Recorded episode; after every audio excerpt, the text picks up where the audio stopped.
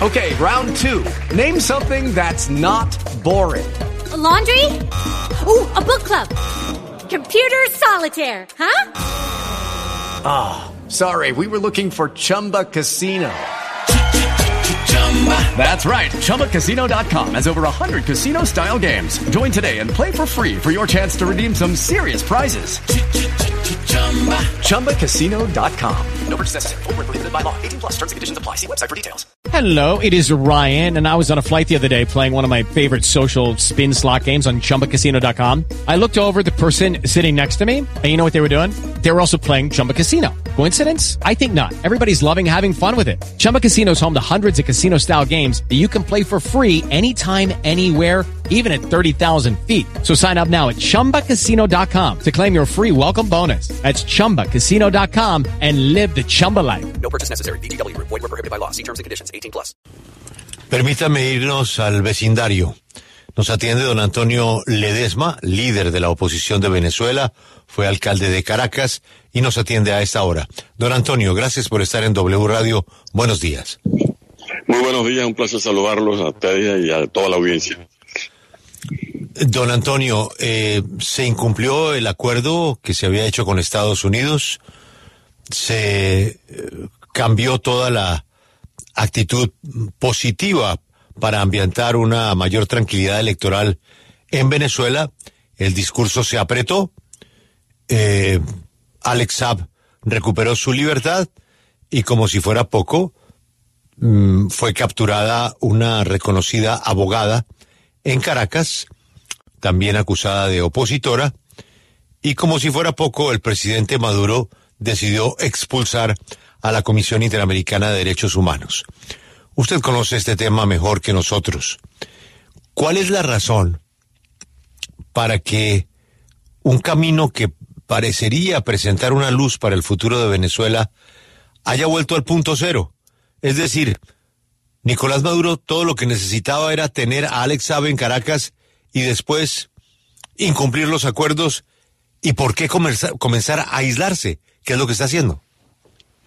Bueno, como usted lo dice, eso tiene sus, sus pros y sus contras. Y Maduro ha actuado como el propio pirata del Caribe, como el pícaro, como el taur, como el que juega tío tigre con tío conejo, eh, haciéndose el más avispado, burlándose de la manera eh, más eh, descarada de quienes suscribieron con sus representantes los acuerdos de Barbados.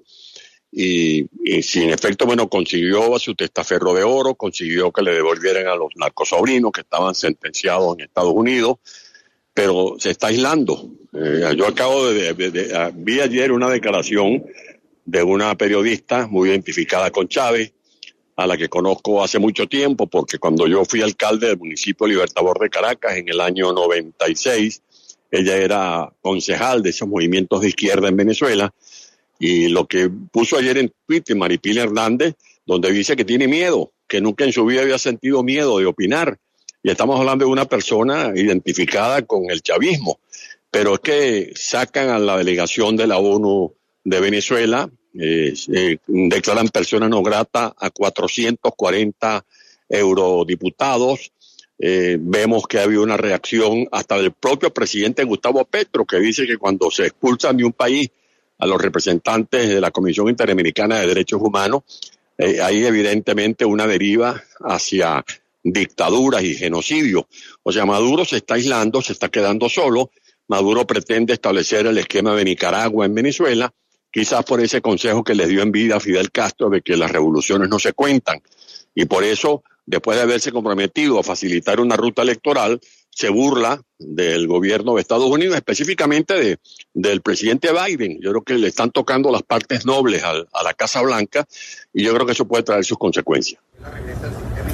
Señor Ledesma, eh, visto lo que ha ocurrido en las últimas semanas y en los últimos días acá en Venezuela, eh, sobre todo con la detención de la defensora de derechos humanos Rocío San Miguel, ¿usted ve posible o un escenario cercano de que el gobierno de Nicolás Maduro decida detener a María Corina Machado?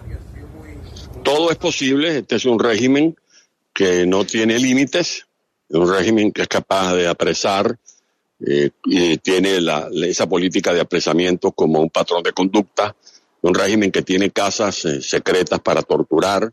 Allí hubo una casa secreta llamada La Mariposa, donde torturaron, por ejemplo, al capitán de corbeta Rafael Acosta Arevalo. Se, se saben los detalles, cómo lo guindaron de un árbol, le dieron con un bate de aluminio, lo apalearon hasta reventarle el esternón.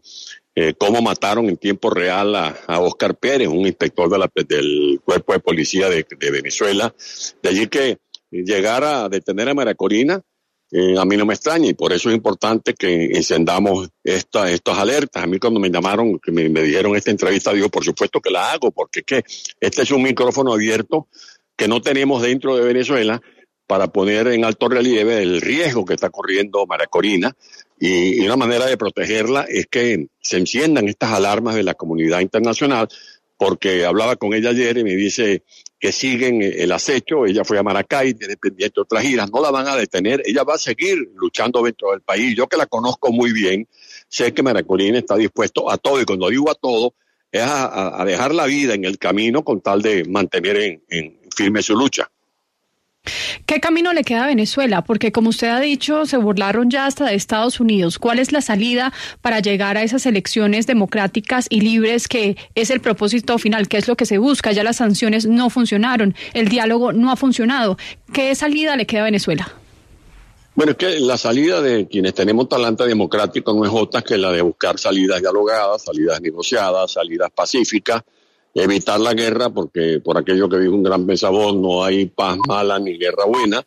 De allí que lo que nos queda es persistir y mantenernos en ese carril. Maracolina ha dicho varias cosas. La primera es que allá nadie le va a sacar del cuadrante de la ruta electoral.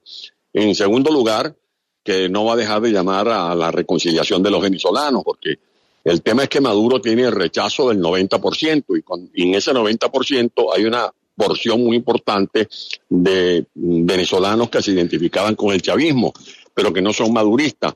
Y en tercer lugar, que es fundamental la cooperación de la comunidad internacional, porque está más que demostrado que nosotros solos no podemos, porque dentro de Venezuela hay una lucha contra una verdadera corporación criminal, como lo, lo, he verbalizado en otras entrevistas con ustedes. Estamos hablando de gente coludida con el narcotráfico, con el terrorismo. Son evidentes los vínculos que tiene Maduro con todo ese entramado y por eso es fundamental que adentro persistamos, que afuera hayan voces que se eleven llamando la atención del mundo y que las instituciones del mundo que están llamadas a resguardar los derechos humanos hagan valer eh, sus responsabilidades con una solidaridad oportuna y eficaz. Yo quiero preguntarle, porque usted está hablando de una posible debilidad del gobierno Biden, pero ayer el consejero de Seguridad Nacional de la Casa Blanca nos decía aquí en Washington que evidentemente eh, hubo una verificación y que se dio una licencia de seis meses para aliviar ciertas sanciones. Esos seis meses terminan en abril. ¿No le parece que el gobierno Biden sí está siendo claro y que no hay una debilidad como usted lo señala?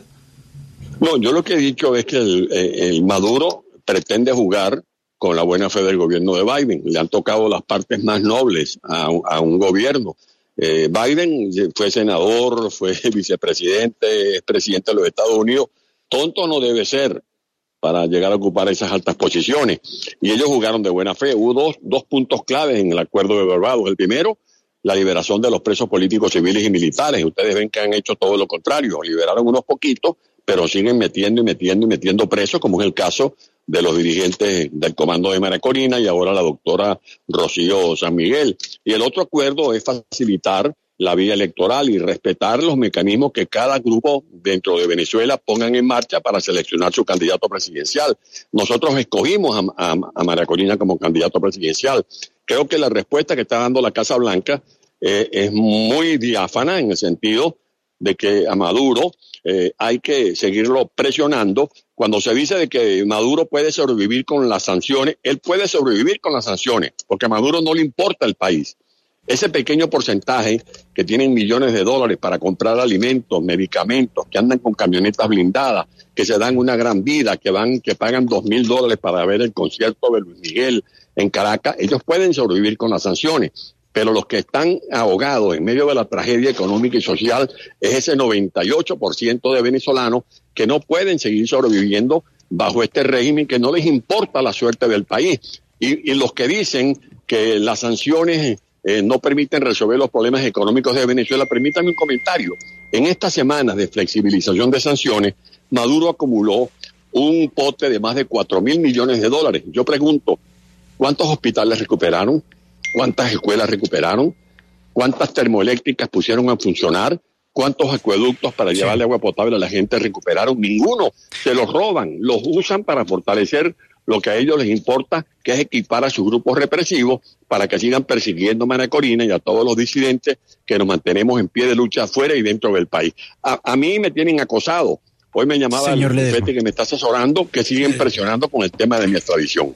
Señor Ledesma, eh, quiero preguntarle sobre un tema que es debate aquí en Colombia y es el silencio del gobierno nacional y del presidente Gustavo Petro frente a la inhabilitación de María Corina Machado y a la decisión del gobierno Maduro de expulsar a, la- los miembros de la Comisión de Derechos Humanos de Naciones Unidas. ¿Ustedes cómo leen ese silencio del presidente Petro?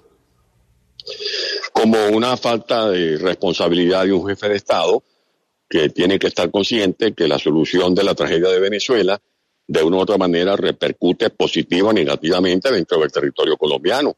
Nosotros somos un país con una frontera porosa de más de 2.000 kilómetros. El presidente Petro sabe cómo en Venezuela de una u otra manera se protegen a estos grupos irregulares, el ELN, la FARC, Marquetalia, los grupos que trafican cocaína, que están produciendo fentanilo, etcétera.